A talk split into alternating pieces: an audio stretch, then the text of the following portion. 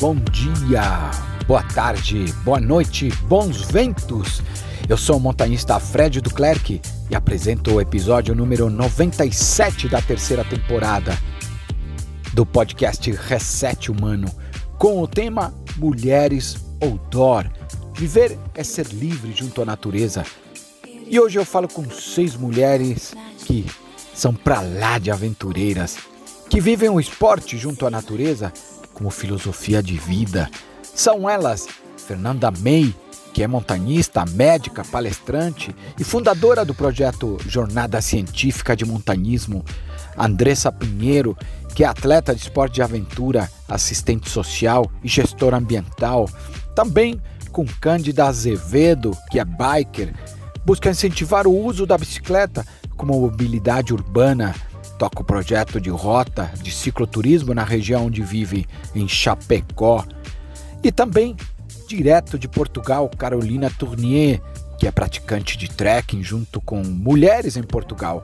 Ela é idealizadora dos projetos Trilha entre elas e o Quebra-Cabeça entre elas. Ela também é escritora, atriz, bailarina clássica e empresária. Gilman Sato enriquece este episódio com totalmente esporte.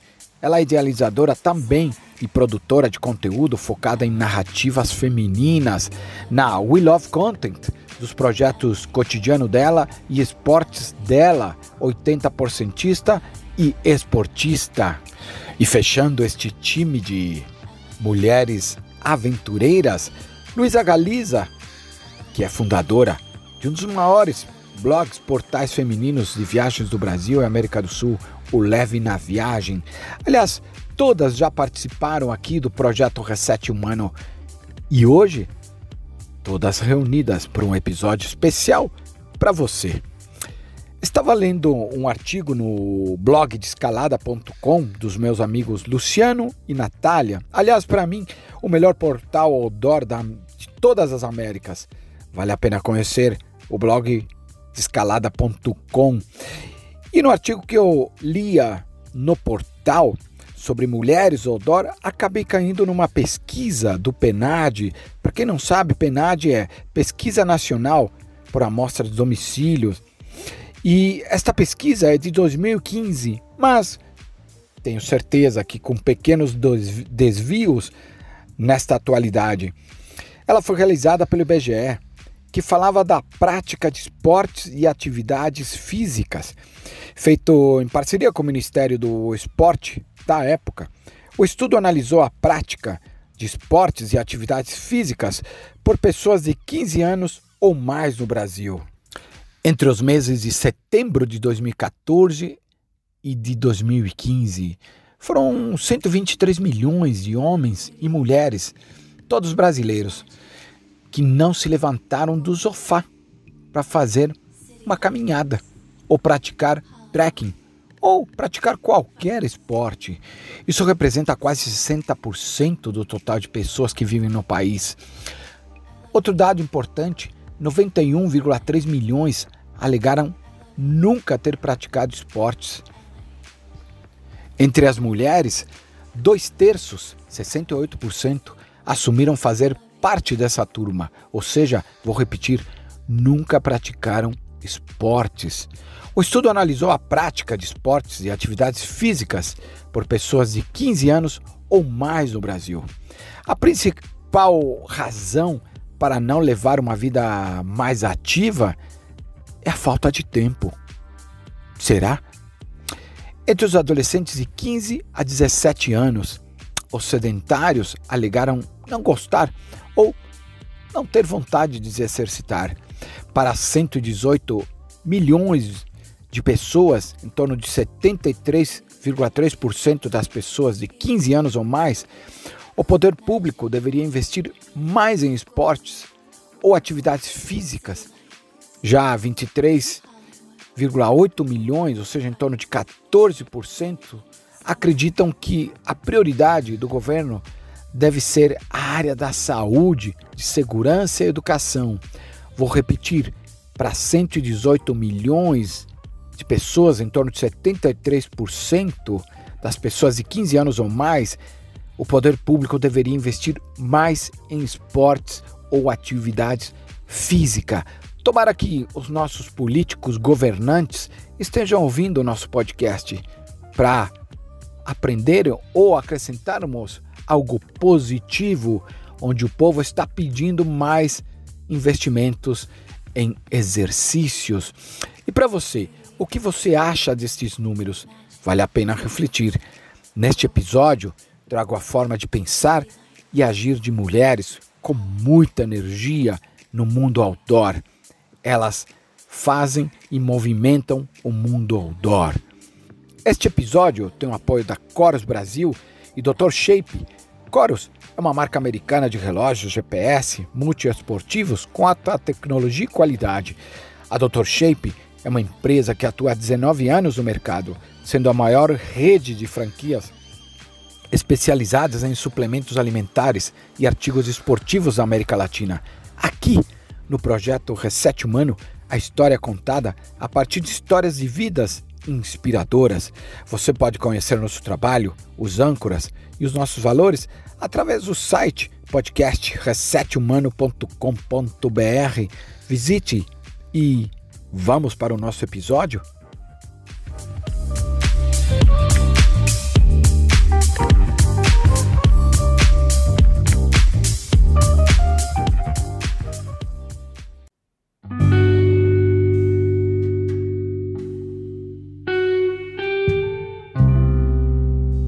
Começo já de cara com a minha amiga Fernanda May. May, o que te desafia? Bom, eu adoro um desafio, mas eu acho que a vida é desafiante. E uh, eu gosto principalmente de me desafiar, de tentar encontrar os meus limites, de saber até onde eles vão, até onde eu consigo ir mas isso também vem comigo desde de criança, inclusive para lidar com os meus medos. Então, um medo que eu tinha é muito grande era de altura. Eu fazia trilha às vezes com meu irmão e ele tinha mania de chegar nas pontas e se debruçar. É, isso ainda me dá uma certa angústia, mas eu, eu, nossa, eu não chegava nem perto. E hoje em dia eu escalo, eu faço alta montanha, mas isso foi uma questão de desafiar os meus limites. Eu falo que principalmente quando eu resolvi começar a escalar, e mais porque eu queria chegar em algumas montanhas é, que necessitavam de técnica de escalada. A princípio não era nem para eu virar uma escaladora, era para eu conseguir fazer algumas montanhas que tinham trechos um pouco mais técnicos, aprender melhor a segurança. E hoje em dia eu, eu posso dizer que eu tenho uma lista grande de vias, assim, bem bacanas, com graduações até bem legais e que já fiz várias vezes. Mas eu falo que a escalada foi um grande desafio para mim. Eu vencer esse medo de altura e saber que eu posso fazer estando segura. É, então, eu acho que o desafio ele serve para a gente conhecer nossos limites e, e vencer barreiras. Porque eu falo que eu, eu, eu prezo muito pela segurança, sempre. É, mas eu acho que você pode aprender a lidar com aquele medo e fazer de forma segura. Então, o, o, o desafio me move. É, eu digo que ele está sempre me movendo. Então, quando uma coisa é, é desafiadora para mim, eu quero ir lá fazer. Mas para eu tentar encontrar uma forma de lidar com os medos e entender até onde eu consigo chegar. E aí cada vez a gente vai se conhecendo mais, isso é muito bacana, porque você vai entendendo como você consegue controlar, até onde você consegue controlar e até onde você consegue ir com eles. E uh, você acaba se conhecendo melhor. Eu acho que o, desafio te leva ao autoconhecimento. Então eu estou sempre me desafiando. Eu acho que é uma forma de eu estar tá sempre em movimento. Fernanda May, o que te impressiona no ser humano? Bom, o planeta me impressiona a todo momento. É, nós, o nosso planeta é um organismo. Então, todos somos órgãos que trabalhamos para manter o nosso organismo funcionando. E para mim isso é fantástico, esse equilíbrio onde todas as espécies é, têm que manter um equilíbrio para sobreviver. Quando uma se extingue, a outra provavelmente vai se extinguir também. É, essa questão do, da água, do, dos nossos oceanos em equilíbrio com a parte de terra. Eu sou fascinado, eu acho que o nosso planeta é lindo e, uh, e a gente fazer parte dele só me deixa agradecida. E no ser humano, me impressiona tanto coisas boas como é, é, a empatia de alguns, a solidariedade. É, a gente vê esses movimentos atualmente, né? E até na própria quarentena, eu fiquei muito feliz de ver assim a quantidade de movimentos para as pessoas ajudarem as que estão em mais dificuldade, de coleta de alimentos, distribuição, é, uns ajudando aos outros.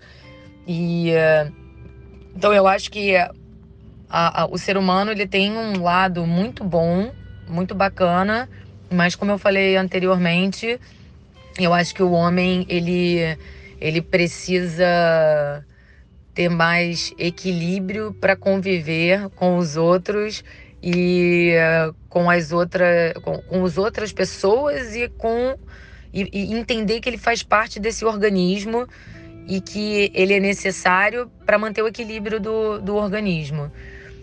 E também essa coisa é, me impressiona, mas de forma negativa, é essa questão do, do preconceito, do, do racismo, preconceitos em gerais, que eu não consigo entender, para mim é tão descabido. E essa coisa do, do homem, é, às vezes, defender cegamente, de forma radical, posições que para mim não, não, não são explicáveis. Porque a gente, todo mundo tem que viver é, com um objetivo, óbvio, único, de tentar transformar as coisas em melhores. Mas como é que você vai conseguir se unir se você não aceita o outro por ele ser diferente de você?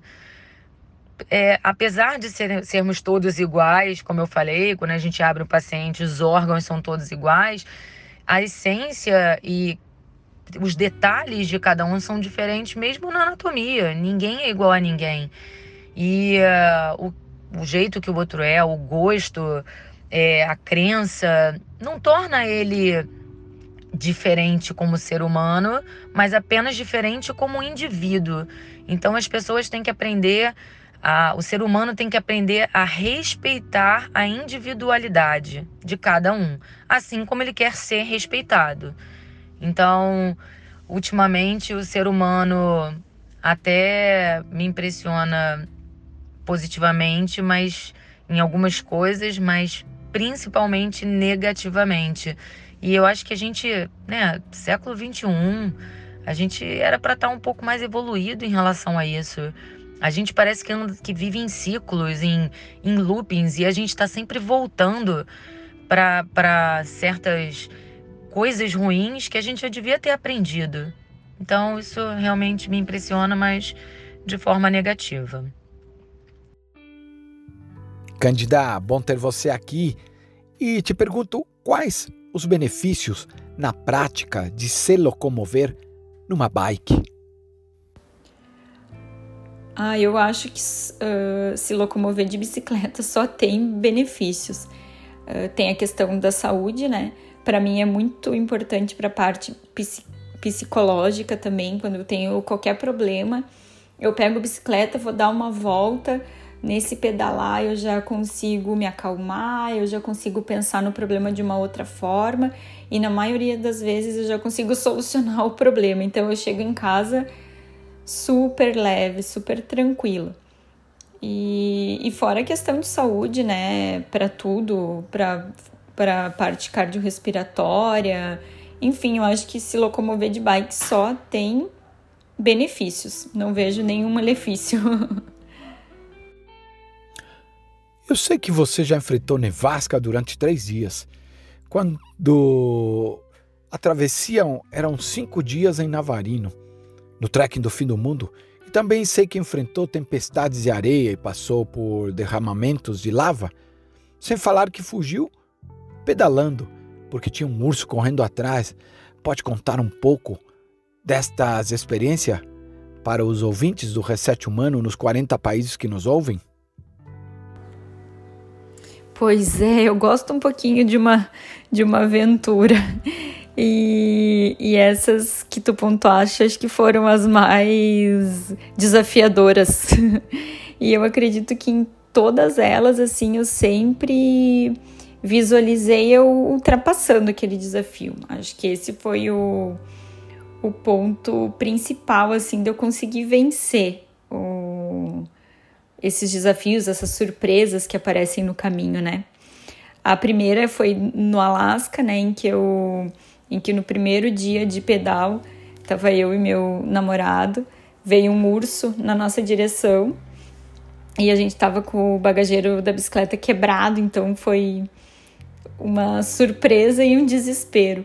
Mas quando eu estava programando a viagem para Alasca, a coisa que eu mais queria era ver urso, né? E ver o urso grizzly, que é o, o mais feroz deles e o maior também. E a coisa que eu mais pedi, eu dizia, gente, eu preciso, eu quero ver o urso, eu quero ver o urso.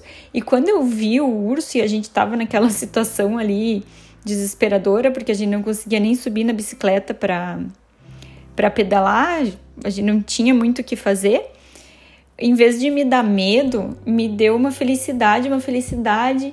Eu lembro que eu ficava olhando para aquele urso e o Marcelo dizendo: Meu Deus, né? E agora o que, que nós vamos fazer? E eu ficava olhando, olhando, apreciando, feliz, com um sorriso no rosto. E, e eu só pensava assim: não, não vai acontecer nada. Ele é um urso, ele tá no lugar dele. Quem tá errado somos, quem não tá no, seu, no lugar certo somos nós.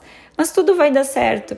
E no fim tudo deu certo, porque uma caminhonete acabou parando perto da gente e, e pedindo pra gente entrar dentro da caminhonete. Eu não consegui entrar dentro do carro porque eu queria ver o urso. E o urso ele chegou muito perto de nós, mas ele cruzou a rodovia e tomou outro rumo. Então foi uma, um dos momentos mais especiais dessas viagens que, que eu fiz. Uh, e outro ponto bem complicado também foi lá em Navarino contigo, né, Fred? Que a gente pegou uma nevasca bem grande. E, mas também eu mentalizei que eu ia chegar no final, a gente acabou tendo que encurtar, fazer o trekking em menos dias por causa da nevasca, então era pra gente ter feito em cinco e acabamos fazendo em três dias por causa da, do tempo mesmo, do clima. E, e eu acho que no meio da natureza o que mais a gente tem que respeitar é o clima, né?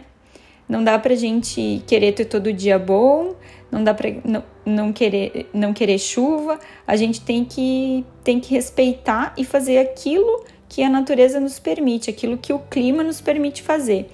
Então, em Dentes de Navarino, a gente acabou acampando um dia a mais em um dos, no, em um dos campings, porque para esperar o, o, o tempo melhorar, né? No fim foi uma estratégia boa porque permitiu com que a gente terminasse o trek, por mais que a gente tivesse que fazer mais etapas no mesmo dia, mas a gente terminou meio super bem, foi super bem assistido por ti, né, Fred? Eu tive bastante medo no, no num dos passos, mas tu sempre deu muito apoio para que eu conseguisse para que eu conseguisse vencer o Passo Virgínia, mesmo com o vento batendo na cara, fazendo a gente cair, muita neve, muita confusão, a gente acabou, todo mundo saiu bem, né? terminou bem o trekking. E na, na Islândia, assim, eu passei um perrengue bem grande, assim, foi, eu acho que foi dos, dos três, o o, o evento que eu mais assim tive medo, porque A Islândia o tempo é bem maluco, ele troca de o, troca de estação, o, todas as estações se passam no mesmo dia, venta muito, muito forte, o vento também troca de, de lado o tempo inteiro. Nossa, é, é uma confusão. O, o clima é algo bem, bem louco na, na Islândia.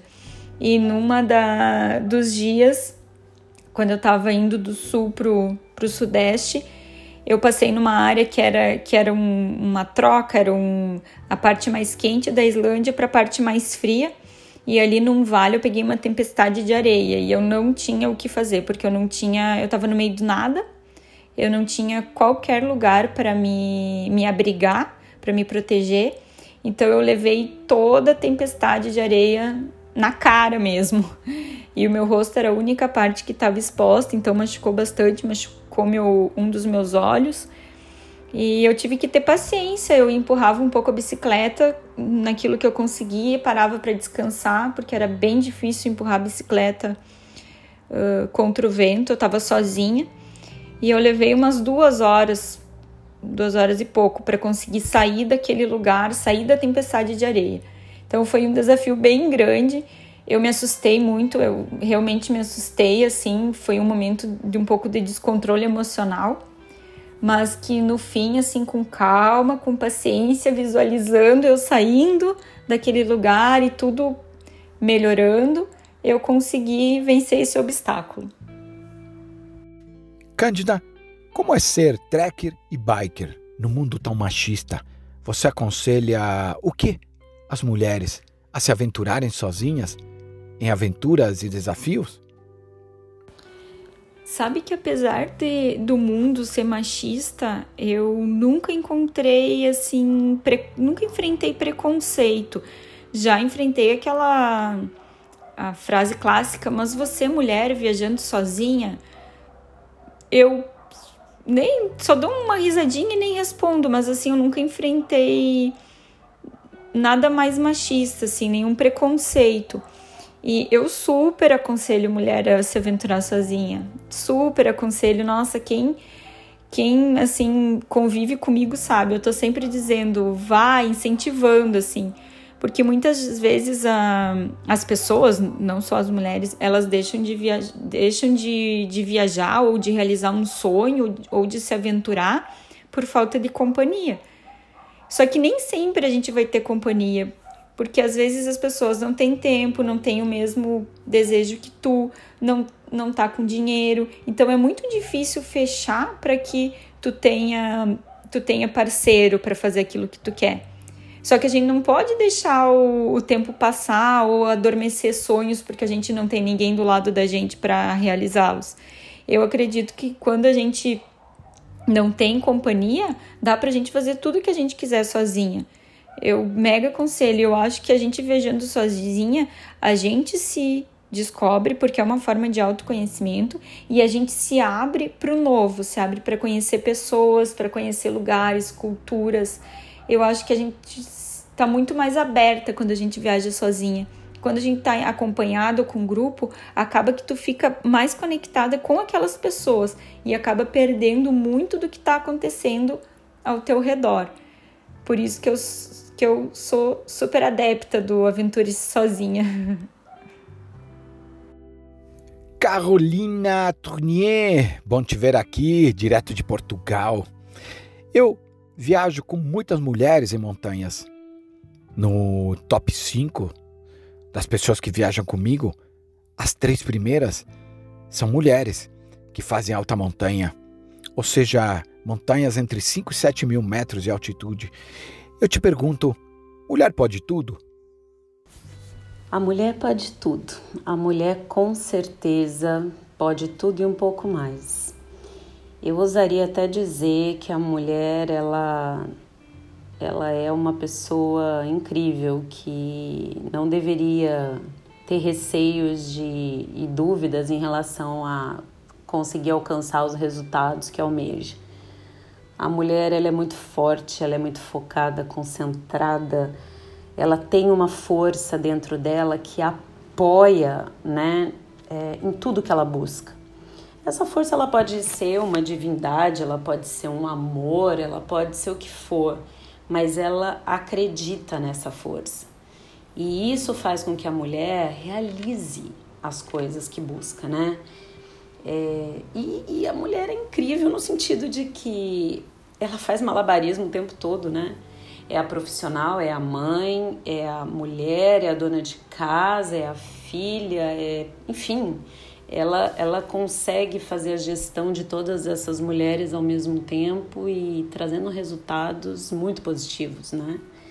Então, eu acredito sim que, que a mulher ela é capaz, mas claro que existe ainda um grande medo, medo de ousar, né, das mulheres, de tomar as rédeas da própria vida.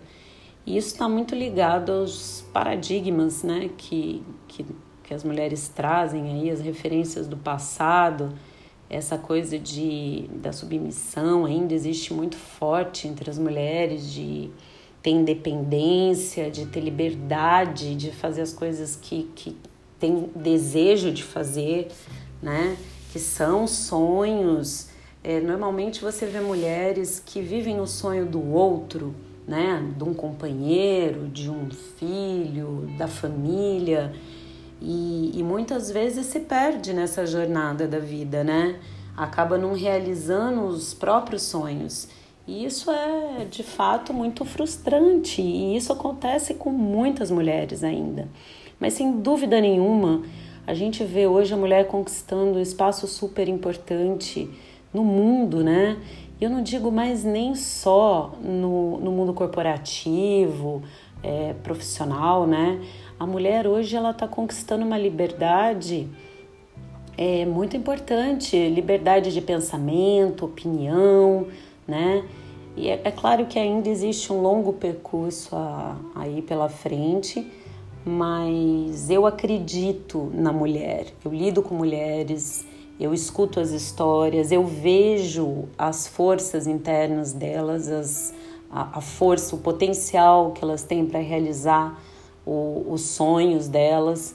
É, mas a gente precisa aí no nosso trabalho, né, Fred, fazer um estímulo forte aí na, na, na essência, né, de fazer com que essas mulheres entrem em contato com a essência delas, para que, porque quando a gente entra em contato com a nossa essência, aí, aí é só alimentar e, e a força vem à tona, a gente potencializa isso e vem. E essa questão de colocar essas mulheres inseridas, por exemplo, numa atividade que eu tenho na natureza, que é a trilha com elas, é incrível o resultado que, que traz, porque além delas conseguirem se libertar no meio da natureza dessas é, amarras, essas, é, essas angústias, essas pedras né, no caminho, elas entram em contato com, com essa essência e acabam conquistando um equilíbrio. E isso é fantástico para poder daí sair, né? E ousar e potencializar tudo que elas têm de bom dentro delas. Então, sim, a mulher pode tudo, tudo e mais um pouco. Como você vê o poder que a natureza causa especificamente no mundo feminino e no ser humano Carolina Tournier? Bom, eu vejo a partir de mim, né? Em primeiro lugar, o efeito que a natureza sempre causou na minha vida, né? Eu fui criada em, em mato, em fazenda, solta, livre, subindo em cima das árvores, correndo entre as árvores, a natureza, é, tocando nas plantas, é, nas flores, sentindo os aromas, enfim, é, a energia que a natureza ela traz para a vida da gente é, é de muita força e, e ao mesmo tempo muita paz, né? Muito bem-estar. Eu tenho uma relação muito forte com a natureza e ela sempre foi o meu ponto de equilíbrio. Toda vez que eu preciso extravasar ou preciso encontrar um, uma paz interior ou entrar em contato com o meu eu, com a minha essência, eu me jogo na natureza, né? Eu vou para as minhas trilhas, eu faço as minhas caminhadas, eu uso e pratico muito estar misturada com a natureza no meu dia a dia e isso me abastece de várias formas. Então a natureza ela é muito muito forte na minha vida, né, como experiência própria.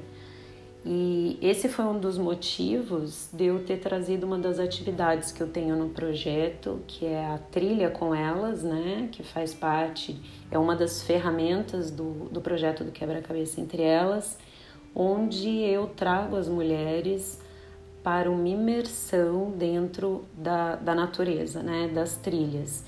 E desde o início existe toda uma preparação de consciência corporal, respiração, e essa condução ela vai sendo feita por mim e por uma profissional, uma fisioterapeuta que é parceira desse projeto. E ao longo da caminhada, as mulheres, elas, a intenção é que elas se libertem, né? Se libertem de todas essas angústias, é, das amarras, que se misturando com a natureza, né? Com aquela harmonia elas consigam encontrar um ponto de equilíbrio e possam acessar o, o, a essência. A partir do momento que elas acessam a essência nesta caminhada, na trilha, elas se libertam, se libertam e é fantástico o resultado que, que isso traz para elas mesmas e para mim, que estou ali enxergando, olhando como que elas como elas vão se desabrochando, né, diante de tudo aquilo. Ao longo da trilha existe toda uma é, um plano, né, de dinâmicas que eu vou aplicando. São algumas ferramentas que eu vou colocando de forma muito sutil, mas todas elas interagindo com a natureza, desde abraçar uma árvore, isso também acontece no caminho. E elas ficam lá abraçadas durante o tempo e algumas nem querem sair. Então, assim, a natureza tem um significado muito, muito forte é, para mim, para as mulheres que eu insiro né, neste contexto, nesse cenário. A natureza é fantástica, né? além da troca de energia que, que existe ali, né? essa limpeza toda que é feita e a reposição disso tudo.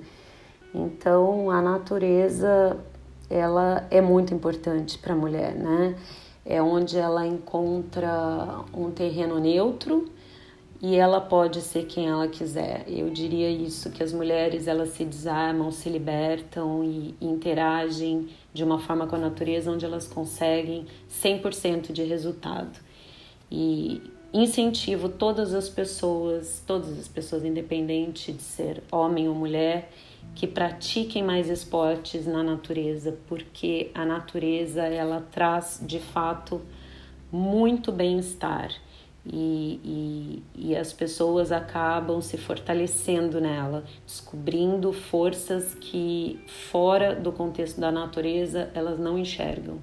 Então, super apoio essa atividade, né, as atividades na natureza e essa interação pratiquem mais, convivam mais com a natureza, porque isso é também um grande presente que a vida nos dá.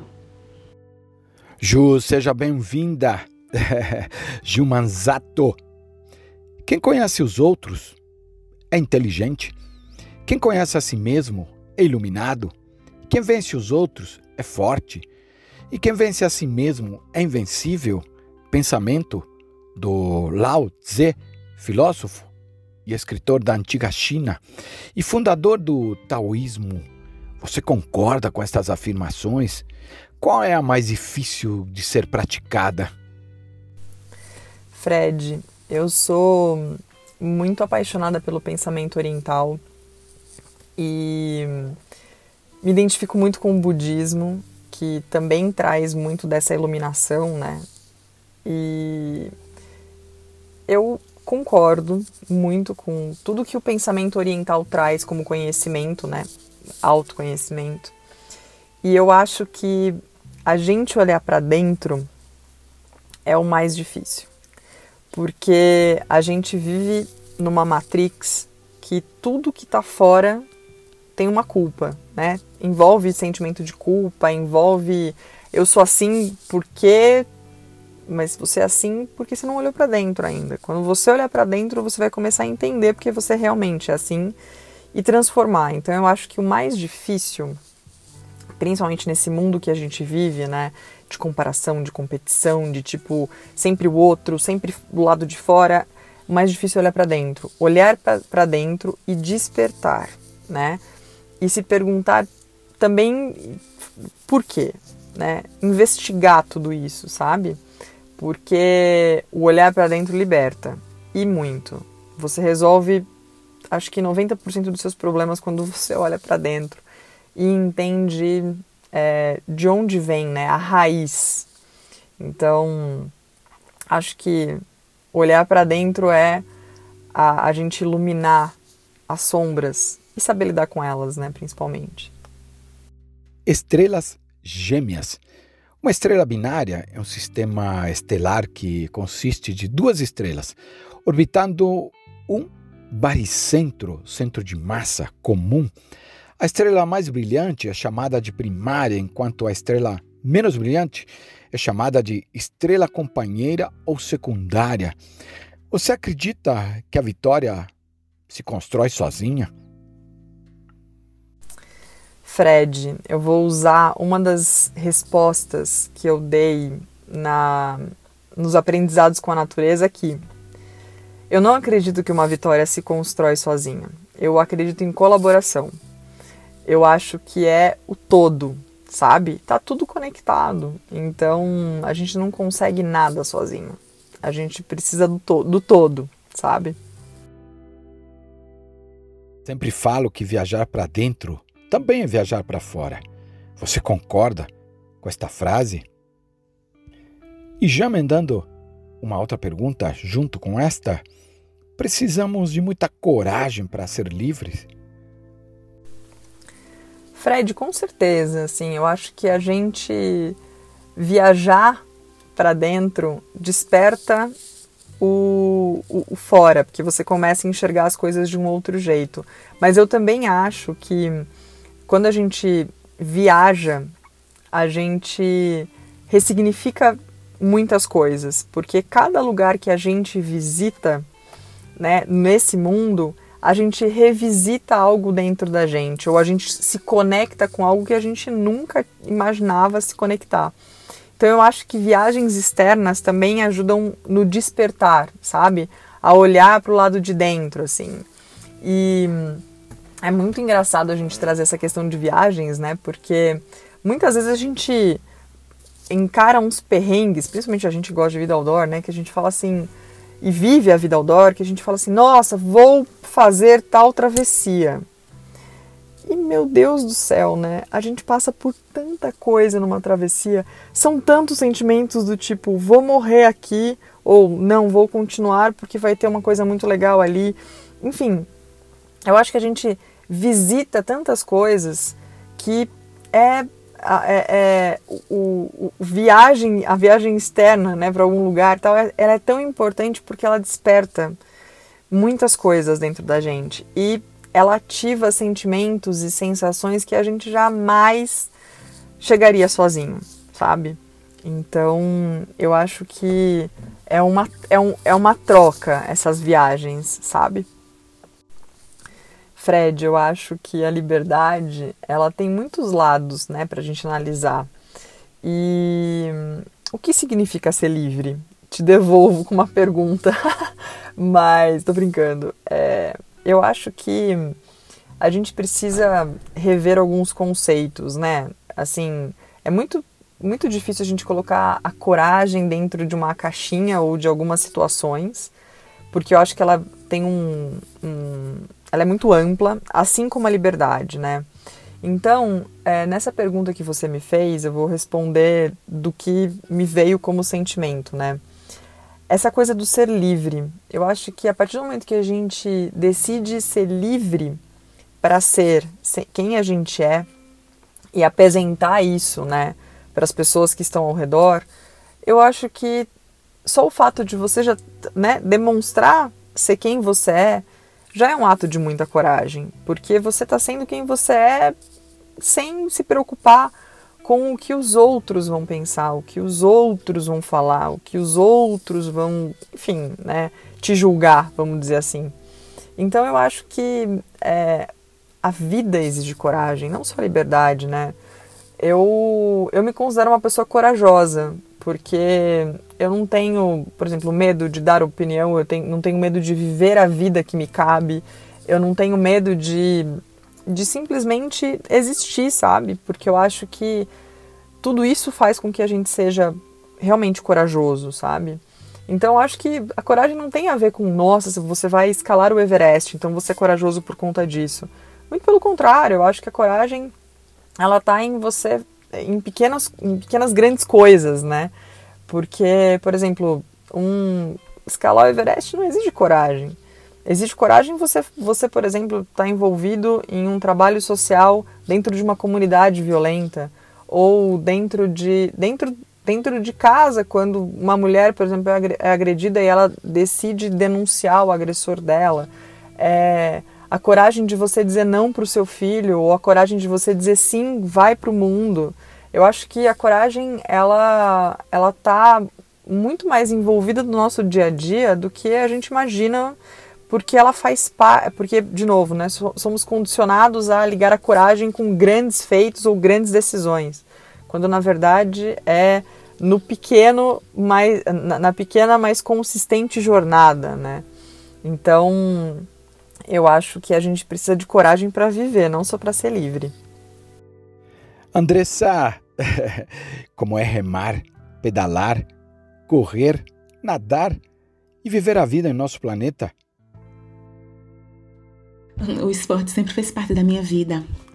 E até quando eu não, eu não tinha noção do que. De, dessa energia que era gerada em mim, que era através do esporte, eu conseguia já identificar que aquele movimento diferente que o meu corpo fazia me alimentava de alguma forma. Então, eu tenho um histórico é, grande dentro do esporte desde os seis anos. Eu pratico esporte, né? Hoje eu estou com 41 e é um movimento que me alimenta, é um movimento que, que me instiga, é um movimento que me dá vida. E o nosso planeta é um, é um cenário maravilhoso, né?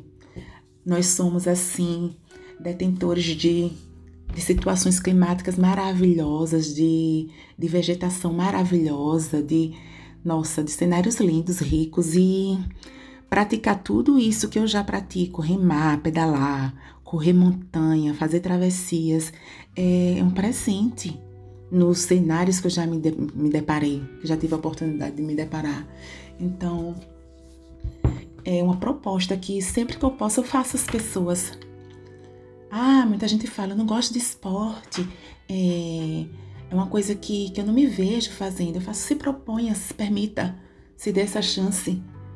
Faz uma caminhada em um lugar diferente, é, se proponha a passar até por um lugar diferente que você não costuma passar só para dar uma oxigenada no seu cérebro, para dar um respirar um ar diferente.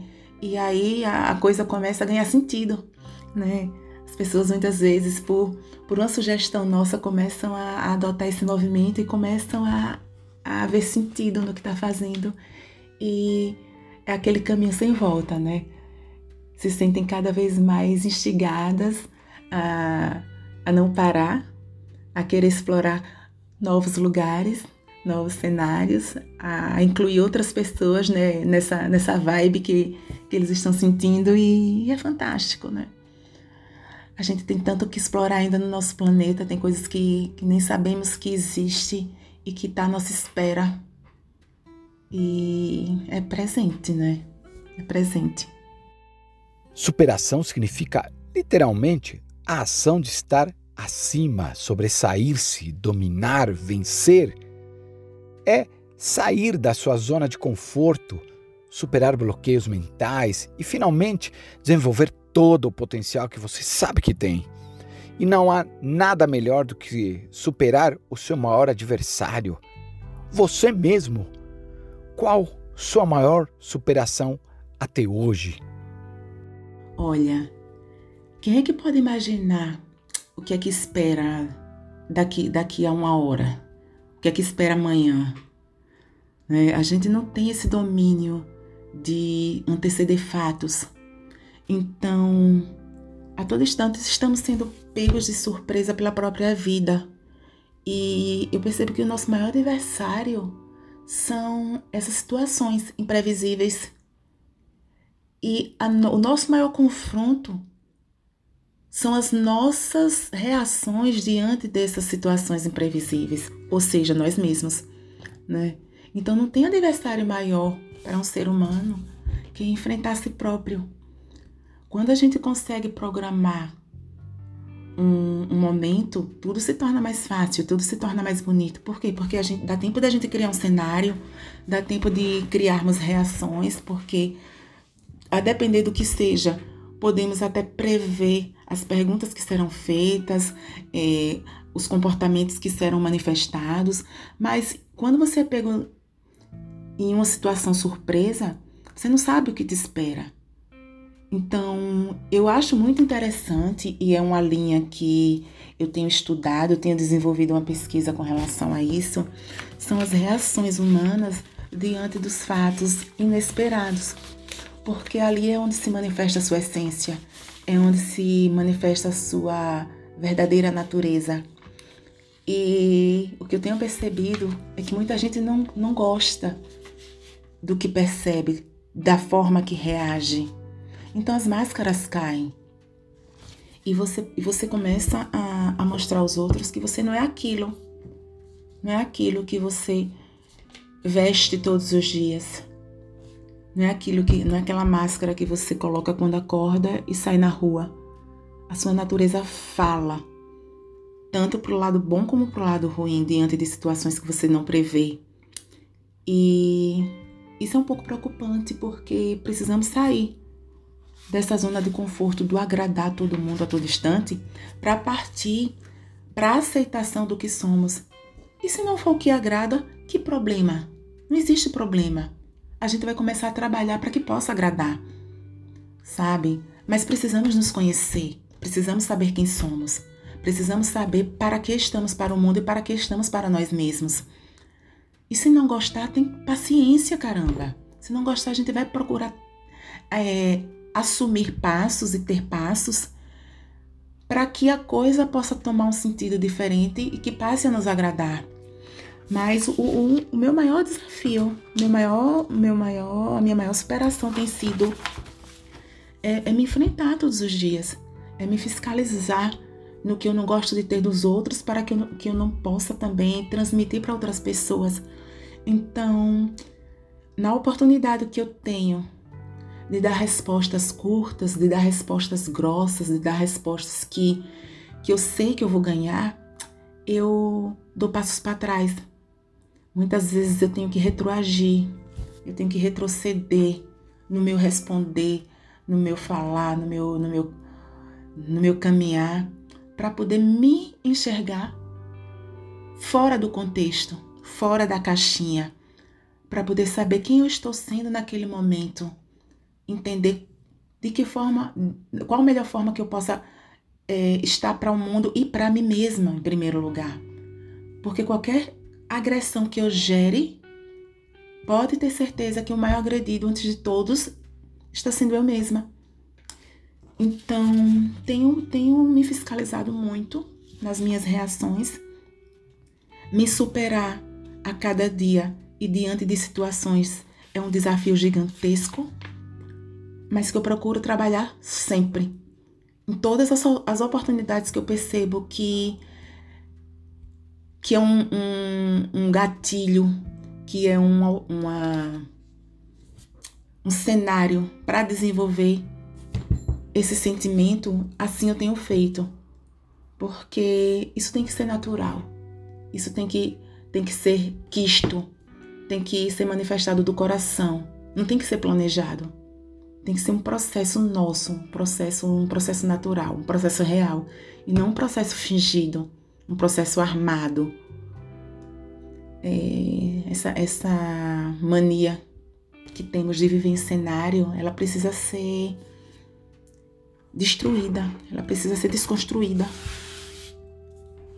Relacionamentos deixam de dar certo por conta disso, porque conhecemos pessoas naquela vestimenta que ela assume e deixamos de perceber de fato quem é em essência. E os tempos que estamos vivendo são tempos de despertares, são tempos de, de realidade, são tempos de, de florescer. Então, se superar é se permitir acima de tudo, é galgar degraus que possam nos elevar, principalmente internamente. É assim que vejo todo esse, esse processo hoje, principalmente comigo. Luísa, coisa boa ter você também aqui. Olha, mudar o rumo da história é para poucos. Considero você uma pessoa free spirit, que é como chamo pessoas que têm uma relação muito íntima com sua essência e a natureza, por isso mudam suas rotas de maneira convictas. Você acha que as pessoas têm medo da mudança? Você se acha uma busca-vida? Ah, com certeza as pessoas têm medo de mudança. Todo mundo, todo mundo. É, foi até o, o, que eu disse que a gente estava conversando há pouco, né? A mudança ela causa um medo porque é muito fácil a gente se sentir bem na nossa zona de conforto, com o que a gente conhece.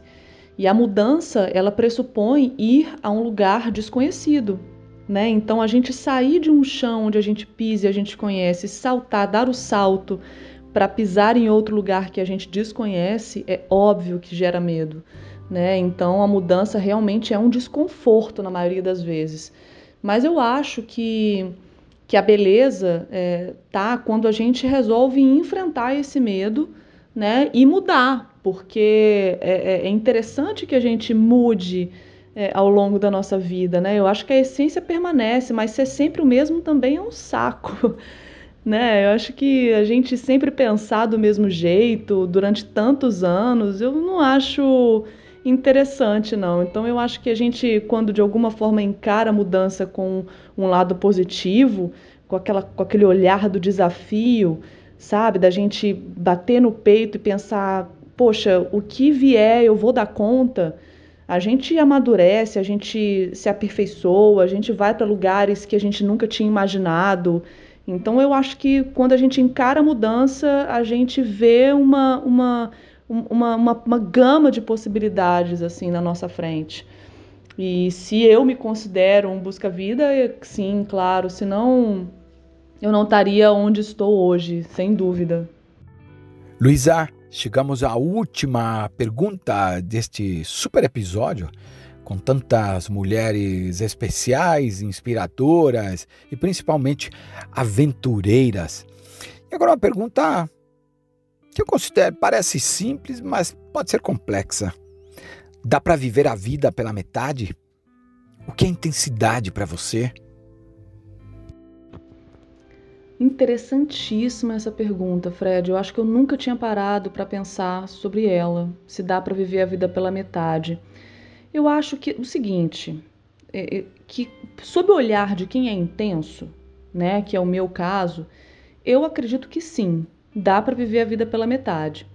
No caso de pessoas rasas, de pessoas que não se entregam, que não mergulham em si mesma e, e na vida, e no sentimento, e, no, e nos acontecimentos, nas experiências, eu acho que sim, acaba vivendo uma vida pela metade. Mas talvez essa pessoa é, nem perceba isso. Para ela, talvez ela esteja vivendo ao máximo. Então eu acho que depende do ponto de vista, né? Depende quem é que está olhando para essa vida sendo vivida pela metade, né? Então, pessoas intensas como eu e como você, sem dúvida nenhuma, a gente não vive a vida pela metade, porque a gente até transborda, a gente até ultrapassa, porque é tudo com tanta potência, com tanto vigor, que nossa, é, tudo é muito visceral, né? Tudo é muito Engraçado, ó, eu mesma agora falando já sinto a maneira como eu falo, como é intenso, né? Então eu não sei ser diferente, como você disse, eu também não sei o que é não ser intenso, intensa. E, e engraçado, até curioso que é, na minha adolescência, por exemplo, nossa, que era uma montanha russa de emoções e que eu sempre fui intensa desde criança, é, imagina, foi uma fase muito difícil para mim, porque ao mesmo tempo que tinha momentos em que eu transbordava felicidade, um sorriso que doía as bochechas, tinha momentos que era às vezes um, um acontecimento X que nem era tão ruim assim, para mim era o fim do mundo. E eu sofria como se o mundo fosse acabar. É, hoje eu tô um pouco mais equilibrada, mas eu, eu ainda sou muito intensa. Nossa, tudo que, que, que eu sinto, a minha entrega para a vida, eu mergulho, eu mergulho de cabeça em tudo, Fred. Eu acho isso isso muito genuíno. É óbvio que isso às vezes me causa sofrimento, né? Me, me causa algumas coisas estranhas, nem tão boas assim, mas quando eu coloco na balança e vejo o tanto que eu já senti, já chorei de alegria, já brilhei, já tive um brilho no olhar, já senti meu peito se abrindo de uma forma tão maravilhosa, eu vejo, nossa, ser intenso realmente é uma dádiva. Mas eu acho que a gente precisa de algum amadurecimento, né? A gente precisa de maturidade para enxergar a intensidade assim. Caso contrário, ela pode ser, ela pode machucar. E o que é intensidade é difícil responder, né? Eu acho que é, é, é viver um, tudo com a maior potência possível. É, é abrir o peito e, e, e, deixar sentir. Eu acho que, que é prestar atenção é, nos detalhes. É, eu acho que, engraçado, né? Para mim, intensidade é, é viver a vida plenamente.